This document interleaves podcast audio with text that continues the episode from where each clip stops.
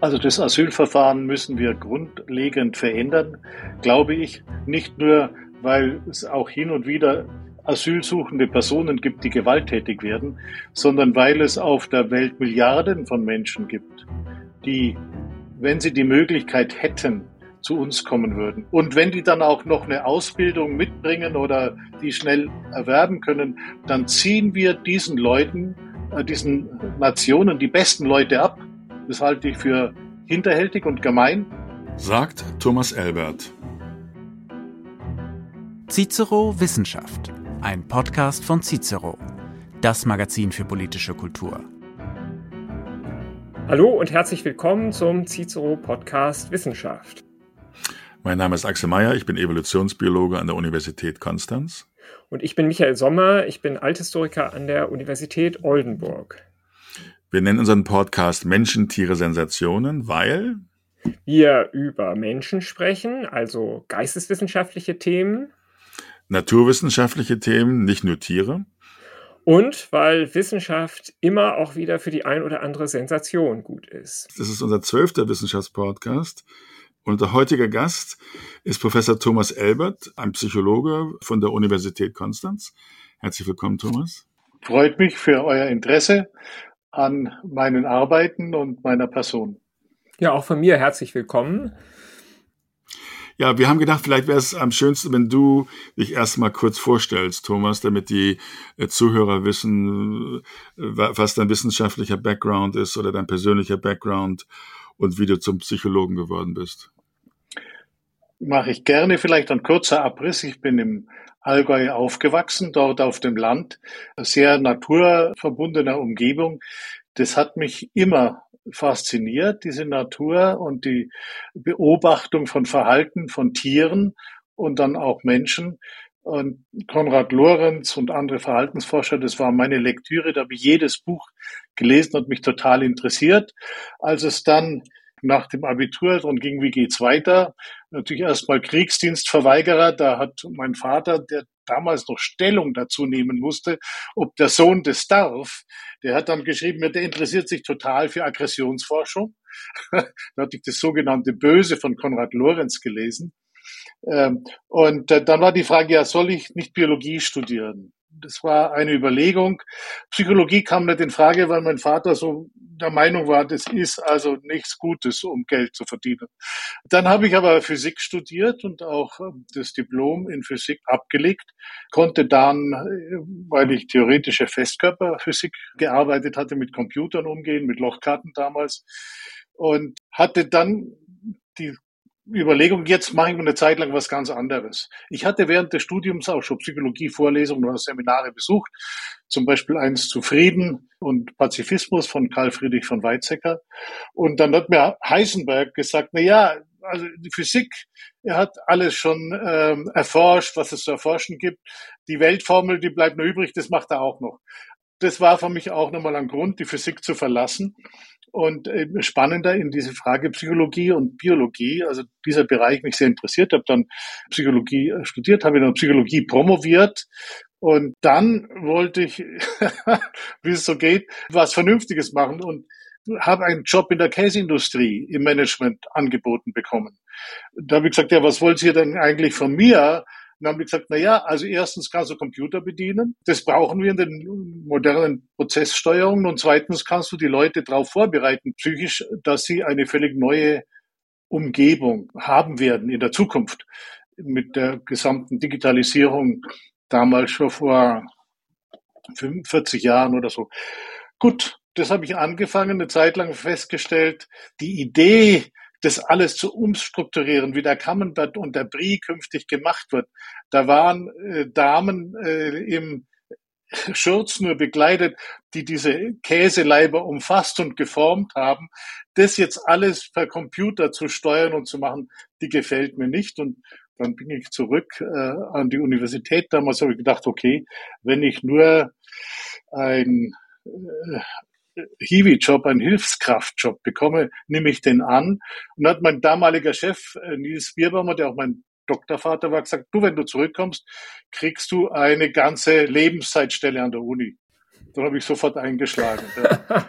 Das war dann ähm, ungefähr etwas weniger wie die Hälfte des Gehaltes, das ich äh, da beim Staat bekam, aber ich war glücklich und zufrieden, war dann schwerpunktmäßig äh, auch in der Neurowissenschaft tätig, ging dann über USA, dort Penn State und Stanford, äh, anderthalb Jahre Aufenthalt an äh, die Universität Münster zu einer Professur.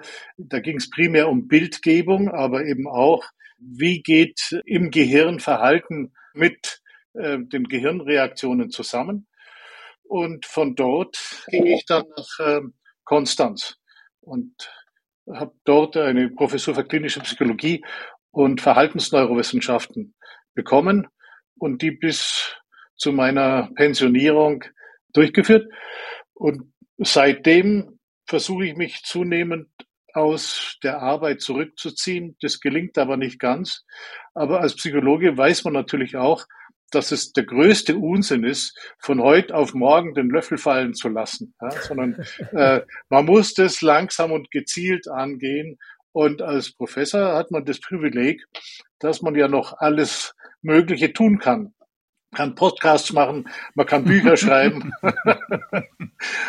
man kann arbeiten, selbst wenn man keine Laborkapazität mehr zur Verfügung hat. Zum Beispiel, aber du bist ja auch sowieso in Konstanz nie sesshaft gewesen, sondern immer eine ganze Menge rumgekommen, viel in Afrika. Äh, warum das denn? Warum muss man als Psychologe, um Feldforschung zu machen, woanders hinfahren? Man könnte sich vorstellen, das kann man doch auch warm und trocken zu Hause machen. Es gibt genügend Kollegen, die deine Hilfe brauchen. ja. Nein, was mich immer interessiert hat, ist, ähm, mhm. wie verändert äh, die Umwelt, die Situation, Gehirnfunktion und Verhaltensmuster. Und eine Form ist es, bei Leuten zu studieren, die sehr extensiv bestimmte Tätigkeit machen, wie Musiker. Eine andere Form ist zu sagen, ich untersuche Personen, die ganz schlimme Erfahrungen gemacht haben. Dramatische, also lebensbedrohende Erfahrungen. Und deswegen war also Trauma für mich auch ein Teil dieser Möglichkeiten. Und ich würde sagen, ich bin in den letzten 30 Jahren zum Traumaforscher geworden. Und ihr kennt ja diesen Spruch, wenn du ein Hammer bist, ist alles andere ein Nagel. Und so ist es, wenn du Traumaforscher bist, ist alles andere Trauma. Ja, und wenn du jetzt in Afrika nachschaust, wie die Situation ist, wir reden momentan von zwei Kriegen, Ukraine, Israel. Wir haben ein gutes Dutzend anderer Kriege. Afrika, schrecklich in der Zeit, in der ich dort gearbeitet habe. Das hinterlässt viele Personen mit traumatischen Erfahrungen.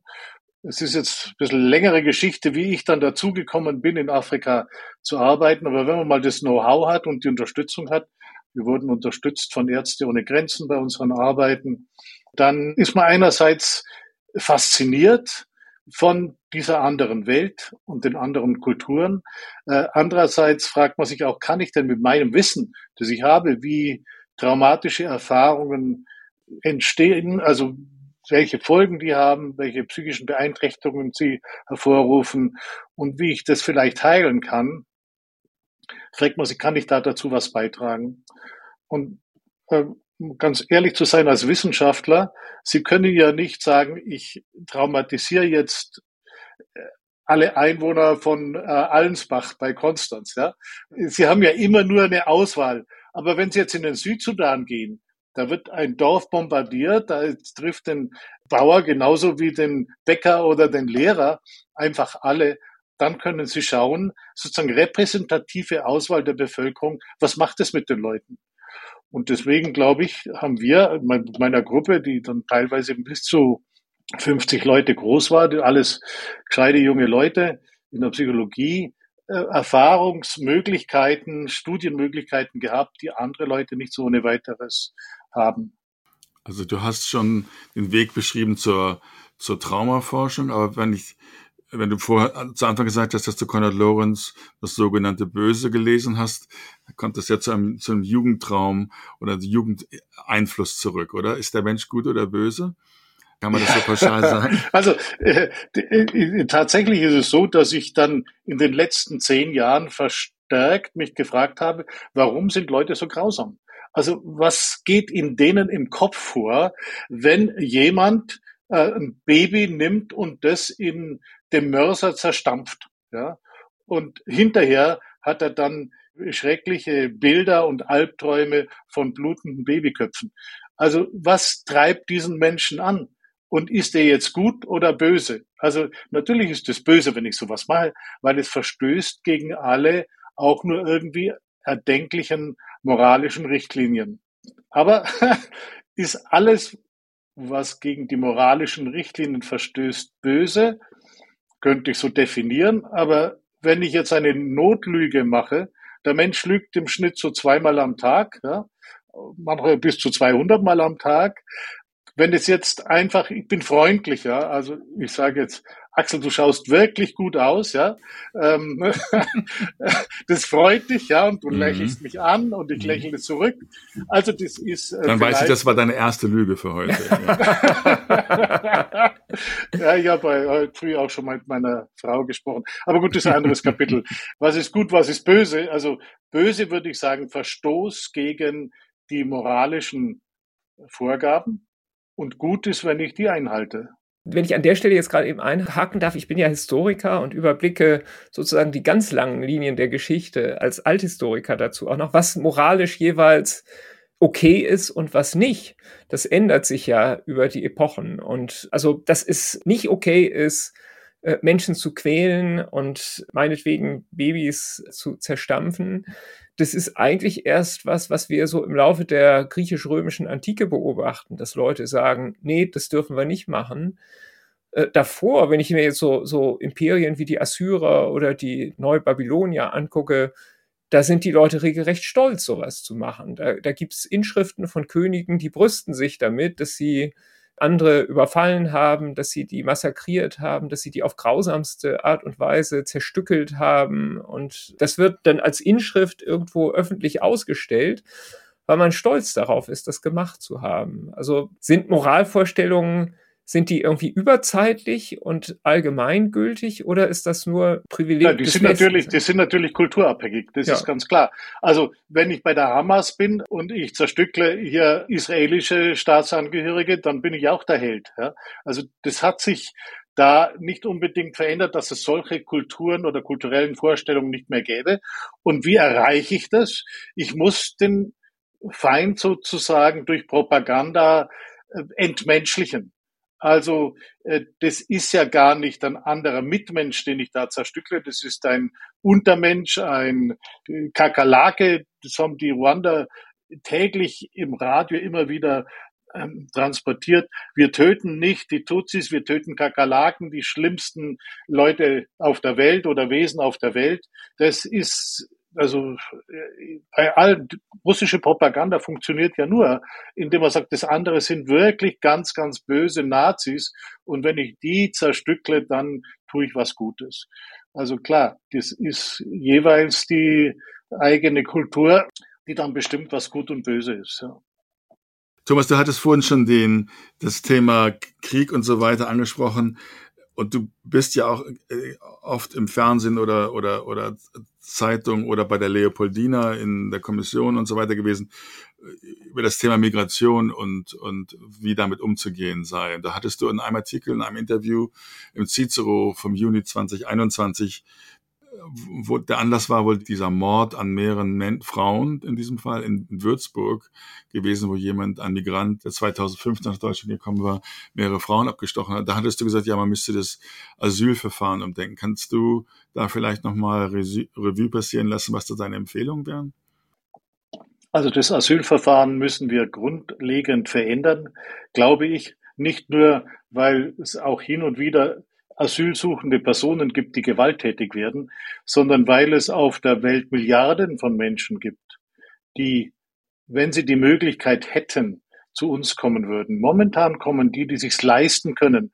Das ist ja nicht ohne weiteres, dass ich von Nigeria oder Eritrea oder Afghanistan nach Deutschland komme. Das sind ja eher die, die besser äh, über mehr Ressourcen verfügen, besser gestellt sind. Und wenn die dann auch noch eine Ausbildung mitbringen oder die schnell erwerben können, dann ziehen wir diesen Leuten, äh, diesen Nationen die besten Leute ab. Das halte ich für hinterhältig und gemein. Ja? Also ich werde ein Arzt im Kongo ausgebildet. In der Psychiatrie in der Millionenstadt Goma oder daneben gibt es nur einen oder, gab es zu der Zeit überhaupt nur einen Arzt, das muss man sich vorstellen, ja.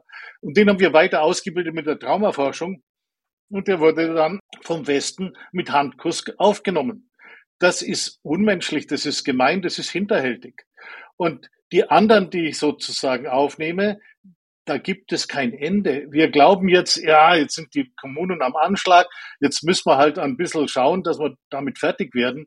Und in einem Jahr ist es vorbei.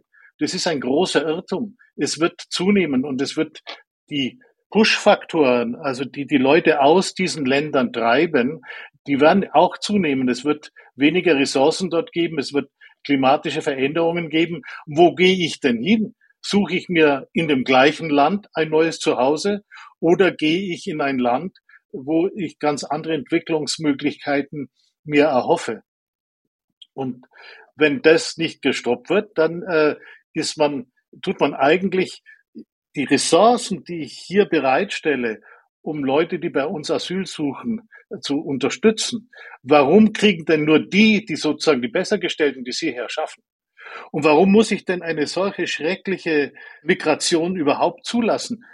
Da kriegt der junge Mann aus Westafrika das letzte fünf Dollar vom Sparstrom von der Oma, damit er sich auf den Weg durch die Wüste macht. Ja, da wird er schon von den Tuareg ausgeraubt und überfallen und muss denen in irgendeiner Form wiederum helfen, andere äh, Tracks zu überfallen.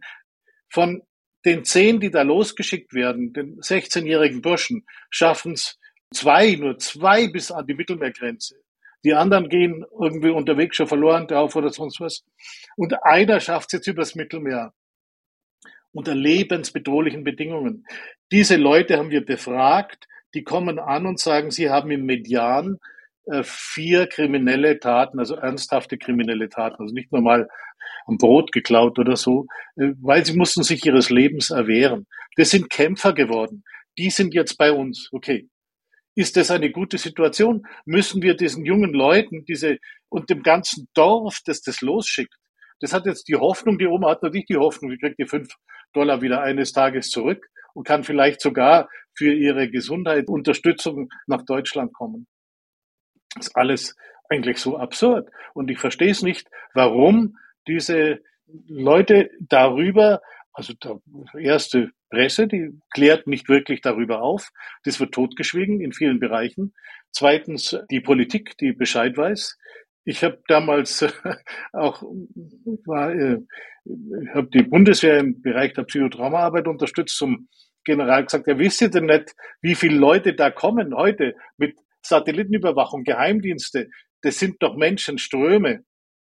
Doch, das wissen wir. Geben wir auch an die Regierung weiter. Die Regierung negiert diese Situation, bis es in die Katastrophe mündet. Und aber was kann man nicht sagen, ja, das ist übertrieben.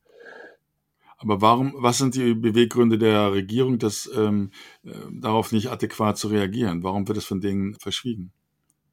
Weil es sehr starke Gruppen gibt, die über die Situation sich nicht wirklich auskennen und die alles, was an dem Asylstatus irgendwo kratzt, als ähm, inhuman, äh, als nicht akzeptabel, als böse einstufen. Jetzt ist, ist die Frage, äh, warum, äh, andere Bereiche, warum sagt die Regierung nicht, dass die Technologie, die uns äh, mit der geringsten Gesundheitsproblematiken äh, versorgt, die wenigsten Todesfälle produziert pro Kilowattstunde, dass das die Atomkraft ist, sagt man nicht. Das hält man geheim. Okay? Bei Wikipedia kann man es nachlesen, aber wer liest es denn in Wikipedia schon nach oder sonst wo? Ja? In den Fachzeitschriften kann man es nachlesen. Weil Politik funktioniert ja in der Demokratie nicht so, dass man sich langfristig irgendwelche Ziele setzt und dann äh, die, die politische Planungsarbeit daran ausrichtet. Ich glaube schon, dass das, äh, was, was der Robin Alexander über die Flüchtlingskrise 2015 gesagt hat, dass das weitgehend stimmt, dass die Politiker eben Getriebene waren, Getriebene von den Umfragen und getrieben von der Angst vor schrecklichen Bildern, die irgendwo an den deutschen oder europäischen Grenzen entstehen, wenn man diese Leute eben zurückweist. Und äh, da war den Politikern in dem Moment klar, wenn wir jetzt die Grenzen nicht offen halten, dann bricht ein Shitstorm über uns rein. Und ich glaube, seitdem sind wir einfach in der Situation, dass die Politik dieses Getriebensein in dem Moment, das versuchen sie unterm Deckel zu halten. Sie geben nach wie vor ihren Irrtum in der Situation nicht zu. Andere Länder sind da halt schon weiter. Jetzt Österreich, Dänemark, Italien. Irgendwann wird Deutschland auch so weit sein, vermutlich. Aber die Frage ist, wie viel Schaden ist bis dahin noch entstanden? Politisch, sozial, ökonomisch. Ne? Das also ich glaube, dass man gar keine Vergangenheit, hinterher ist schon immer gescheiter. Hindsight Bias muss man nicht machen, Vergangenheitsaufarbeitung. Aber ich kann in die Zukunft blicken und da sozusagen habe ich das Problem mit der Politik, dass die auf die Zukunft zu wenig vorbereitet. Und natürlich, klar, der Zyklus sind äh, vier oder fünf Jahre bis zur nächsten Wahl. Aber wenn ich das nicht mache, dann habe ich halt äh, äh, gefährlich da sind wir uns ja, glaube ich, mittlerweile alle einig. Ich werde die politische Parteienlandschaft ganz grundlegend verändern. Und ich werde den Zusammenhalt in der Gesellschaft grundlegend verändern. Und ich werde mir viele Probleme einholen, bis irgendwann doch man zu dem Erkenntnis kommt, ich muss auf diese globale Situation reagieren. Darf ich nochmal eben einhalten? Also wir, wir, unser Ausgangspunkt waren ja die Traumata und die Belastung der Menschen, die durch Migration zu uns kommen, durch multiple Traumata und die, die Erfahrungshorizonte, die die haben. Du hast gesagt, sie haben, sie haben vier Verbrechen im Durchschnitt begangen auf dem Weg hierher. Gibt es dazu Feldforschung, inwiefern diese ja meist jungen Männer hier verhaltensauffällig sind? Gibt es da Daten? weil äh, man erfährt ja relativ wenig. Es gibt also die Kriminalitätsstatistiken, die sehen immer so aus, dass alles unauffällig ist, aber dann hat man irgendwie doch den Verdacht, ganz so kann es ja nicht sein. Also Trauma ist ja so, ich habe eine lebensbedrohliche Erfahrung und eine oder mehrere kann ich wegstecken. Aber jeder hat ähm, die Afrikaner haben gesagt, es ist so, du trägst einen Rucksack mit dir rum und das Leben legt da Steine hinein. Ja? Also eine Raubüberfall, ein Bombardierung deines Dorfes, ein sexueller Missbrauch. Und jeder, der eine hat mehr, kann mehr tragen. Du, Michael, könntest wahrscheinlich einen stärkeren Rucksack tragen wie ich, aber irgendwann einmal bricht jeder von uns zusammen. Und dann habe ich eine Traumafolgestörung. Und diese Traumafolgestörung, die kann ganz verschiedene Formen annehmen. Die tritt auch besonders dann ein, wenn ich als in Kindheit und Jugend schon solche Traumata habe. Die kostet uns viel die kostet uns unsere Gesundheit, die macht uns krank, die macht uns funktionsuntüchtig. Wie viele derer, die jetzt zu uns kommen, haben so eine Traumafolgestörung? Das variiert. Je nachdem. Wenn ich in Äthiopien im Flug, Flieg, ins Flugzeug steige und in Frankfurt wieder aus, habe ich natürlich keine traumatischen Erfahrungen. Wenn ich über die Balkanroute vergewaltigt und ausgeraubt werde und zuvor schon über das Mittelmeer mich schlagen musste und dort in der Auseinandersetzung andere vom Boot runterschupfen musste, damit ich selber besser überlebe. Also habe ich ja ganz anderen Erfahrungshintergrund.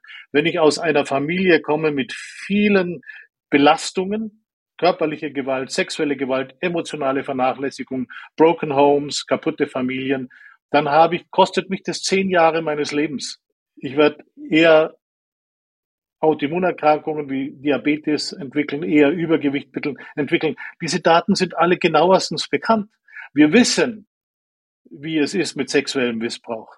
Die Meta-Analyse von der Stoltenberg, die ist 15 Jahre alt jetzt, die hat 9.900.000 Leute da drin. Wie viel muss ich denn noch befragen, dass wir das sozusagen akzeptieren? 20 Prozent der Personen in der Mädchen in Deutschland erfahren sexuellen Missbrauch. Gut, wenn jetzt dann noch die Fluchtgeschichte hinzukommt, werde ich eben leichter äh, in diese Funktionsuntüchtigkeit getrieben. Wenn wir das derzeit so mal anschauen, Pi mal Daumen, dann ist es einer von drei, der da schwer belastet ist. Der kann nicht in den normalen Arbeitsprozess integriert werden.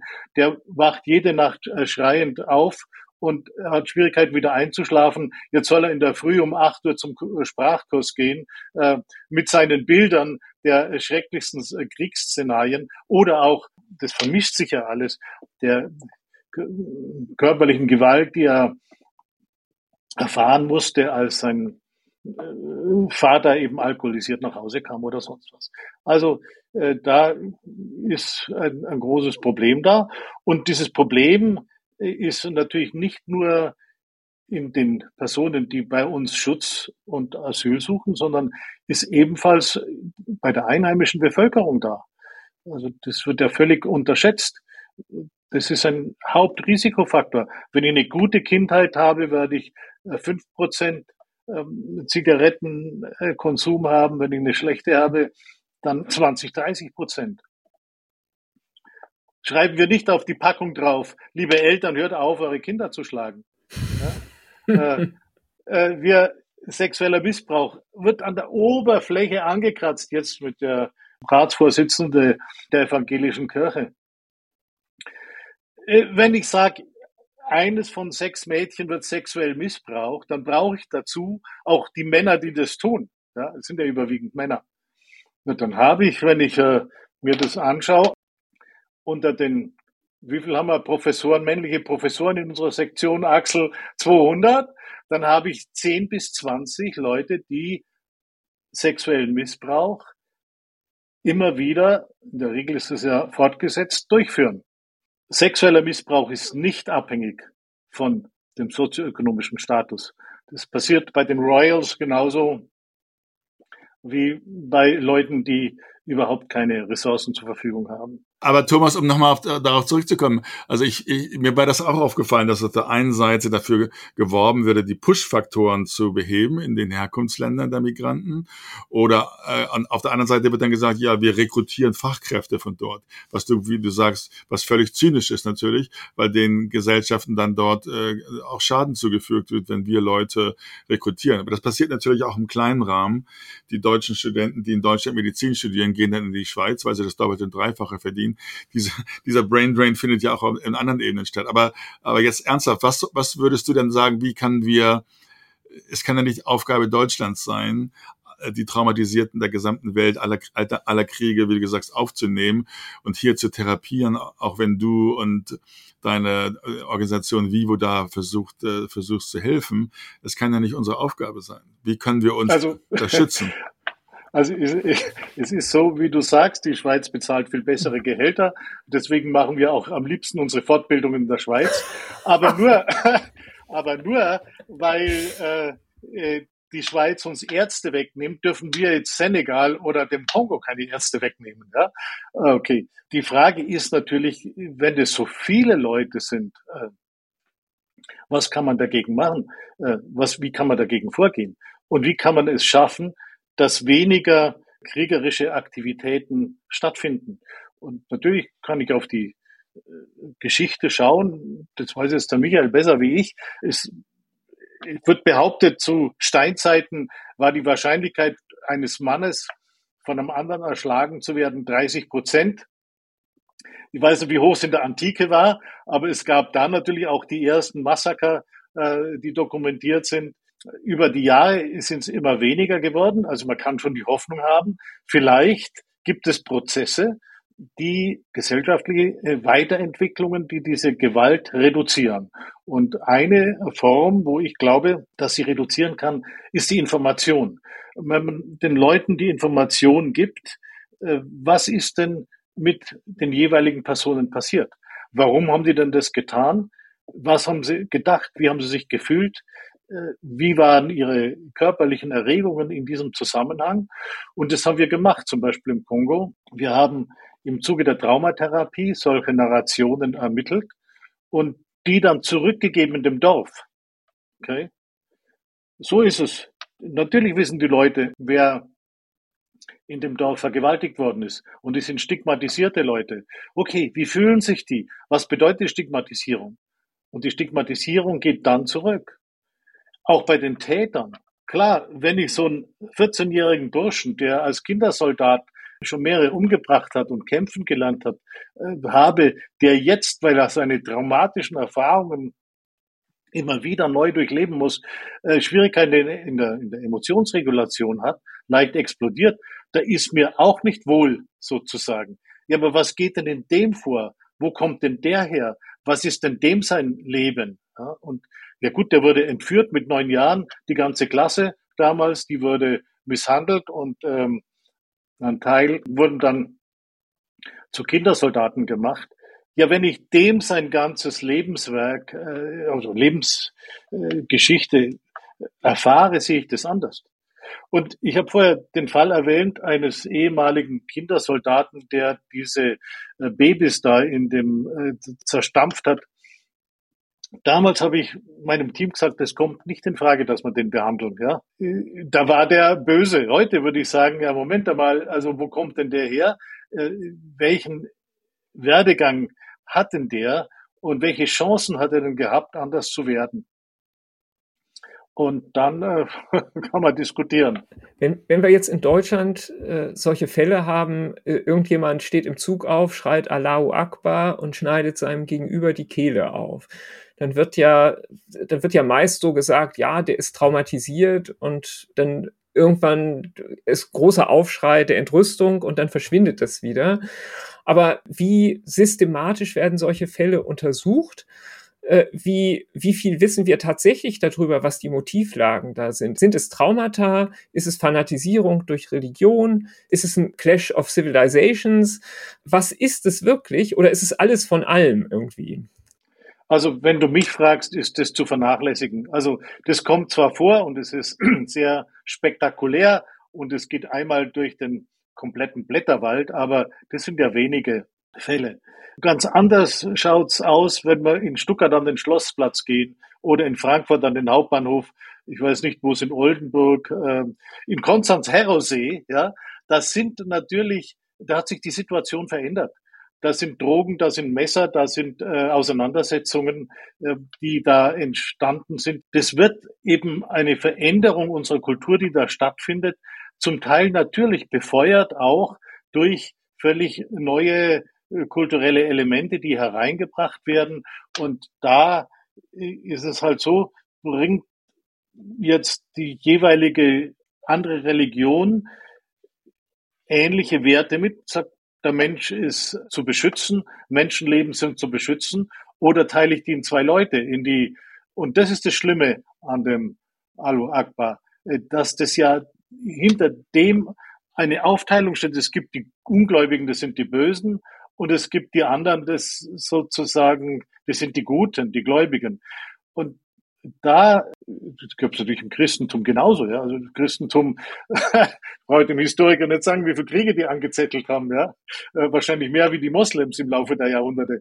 Aber ähm, diese Aufteilung, und die macht mir Sorgen, dass es diese Spaltung der Gesellschaft gibt, äh, dass man sagt, die anderen sind die Bösen und äh, dann fliegt die Gesellschaft auseinander. Es wird mehr Gewalt in der Gesellschaft geben. Gewalt auch gegen äh, Polizisten. Ich weiß nicht, ob die Zahlen stimmen. Jeder zweite Polizist einmal durch interpersonelle Gewalt verletzt im letzten Jahr. Das sind doch die viel schlimmeren Daten. So schlimm diese einzelne schreckliche Tat eines Mörders hier ist, so äh, viel schlimmer ist diese gesamtgesellschaftliche Veränderung. Äh, nicht mehr Anerkennung Gewaltmonopol des Staates, nicht mehr Anerkennung der, ja, für mich, ich bin Menschenrechtler, also Menschenrechte sind für mich essentiell, aber nicht alle Kulturen erkennen Menschenrechte an. Je nachdem, wie ich die Scharia auslege, ist sie nur begrenzt kompatibel mit Menschenrechten. Also ist es dann so, wie wir zu Anfang der, der Unterhaltung gesagt haben, dass dass sich in verschiedenen Weltkreisen oder zu verschiedenen, verschiedenen Zeiten der Geschichte unterschiedliche kulturelle äh, Gegebenheiten erlaubt haben oder weniger erlaubt haben, Menschen umzubringen. Und jetzt, jetzt, jetzt sind sie halt da, wie Frau Merkel sagen würde. Oder was ist denn jetzt dein Fazit? Und du sagst, du bedauerst diese Entwicklung, aber müssen wir das dann achselzuckend hinnehmen oder gibt es da einen Weg raus, dass das wieder ähm, bessere Bahnen läuft? Gut, also die Push- und die Pull-Faktoren reduzieren. Die, die Push-Faktoren erlaubt den Leuten ein besseres Leben dort. In, natürlich als Psychologe und Traumapsychologe versetzt sie in psychische Funktionstüchtigkeit. Das ist das Wichtige. Bau denen nicht die Toiletten, die sollen sie selber bauen, aber bring ihnen bei, äh, versetze sie psychisch in die Lage, das zu tun und bringe ihnen beides zu tun. Das müsste sozusagen der Ansatz der Entwicklungshilfe sein und nicht getrieben von kommerziellen Interessen äh, und äh, politischen Interessen, die man, wenn man sich das anschaut, im Detail diskutieren kann. Also und bei den Pull-Faktoren? Push-Faktoren und bei den Pull-Faktoren, ja gut, wenn ich meine ganze Familie nachholen kann und kann überhaupt nichts dagegen sagen.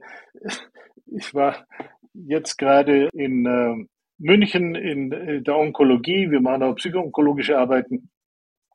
Die Hälfte der Leute dort hat keinen gesicherten Asylstatus, die da behandelt und untersucht wird. Ja? So. Ja, natürlich muss sich jeder Arzt aufgrund seines Eides und natürlich müssen wir uns als Menschen um diese Leute kümmern. Aber wie weit geht es? Wie weit kann das gehen? Und da muss ich eine Lösung finden und sagen, ja gut, also ich kann einfach nicht alle diese Leute dadurch, dass ich sie praktisch anlogge, bei uns kriegt sie die beste Behandlung äh, auf der Welt, äh, hier zulassen, weil ich es ja immer nur einem äh, Auswahl sozusagen äh, machen kann. Also das eine ist, wenn jemand blutend am Wegesrand liegt, muss ich dem natürlich helfen. Aber ich kann nicht allen Leuten, die derzeit in der Welt blutend am Wegesrand liegen, helfen. Also wie komme ich da raus? Aber das ist, finde ich, auch eine gesamtgesellschaftliche Diskussion, die wir führen müssen. Die Frage an euch, ja, warum wird sie denn eigentlich nicht wirklich geführt? Also warum wird denn nicht gesagt, wir haben ein Problem, das geht so nicht weiter, wir müssen alles auf den Prüfstand stellen, egal ob das jetzt ein Gesetz der EU oder der UN oder nur in Deutschland ist, egal ob das im Grundgesetz steht oder nicht. Wir müssen überlegen, wie kommen wir da raus und welche Möglichkeiten können wir treffen. Und die Diskussion findet eigentlich nicht statt. Mhm.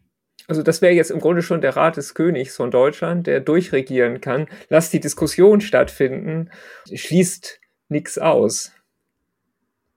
Ja, gut. Wäre das, wäre das deine, deine, dein erster Schritt als König von Deutschland, Thomas? Nö, als erster Schritt von König von Deutschland würde ich alle Regularien abschaffen und verbieten. Äh, in der, wir ersticken in der Regulationswut. und als zweiter würde ich, ähm, und da kommen wir zurück zu meiner Naturverbundenheit, ähm, das Tierwohl endlich äh, äh, befördern und äh, Leute, die Tiere umbringen, hat mal ein Philosoph gesagt, die bringen auch Menschen um. Also diese Art und Weise, wie wir Tiere misshandeln. Du, Axel, trinkst äh, gerne Milch in Tee und ähm, weißt aber nicht, dass mir mittlerweile die Kühe bereits melken, während sie schwanger sind.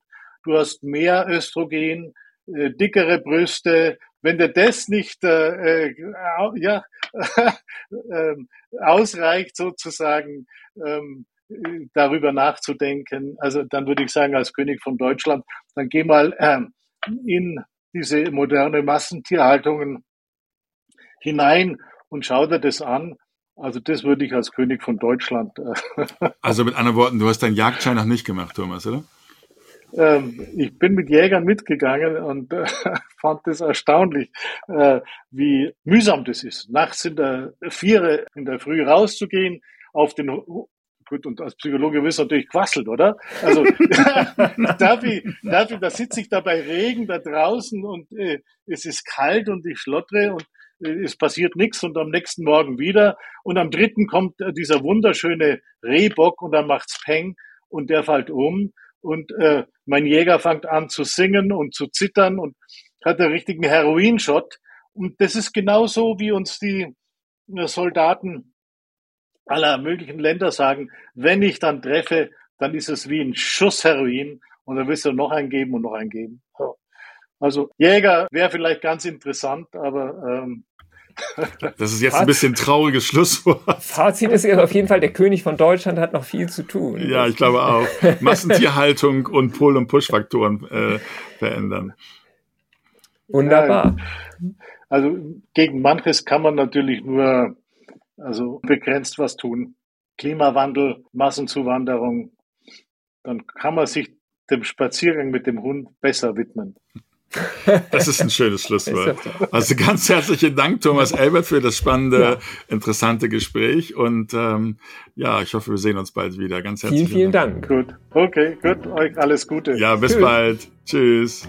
Dies war der Podcast Menschen, Tiere, Sensation des Cicero.de. Sie finden ihn auf der Webseite des Cicero und auf allen gängigen Plattformen für Podcasts. Wir freuen uns, dass Sie uns zugehört haben. Bleiben Sie uns gewogen, teilen Sie uns auf den sozialen Medien und auch über Feedback jeglicher Art freuen wir uns sehr. Cicero Wissenschaft, ein Podcast von Cicero, das Magazin für politische Kultur.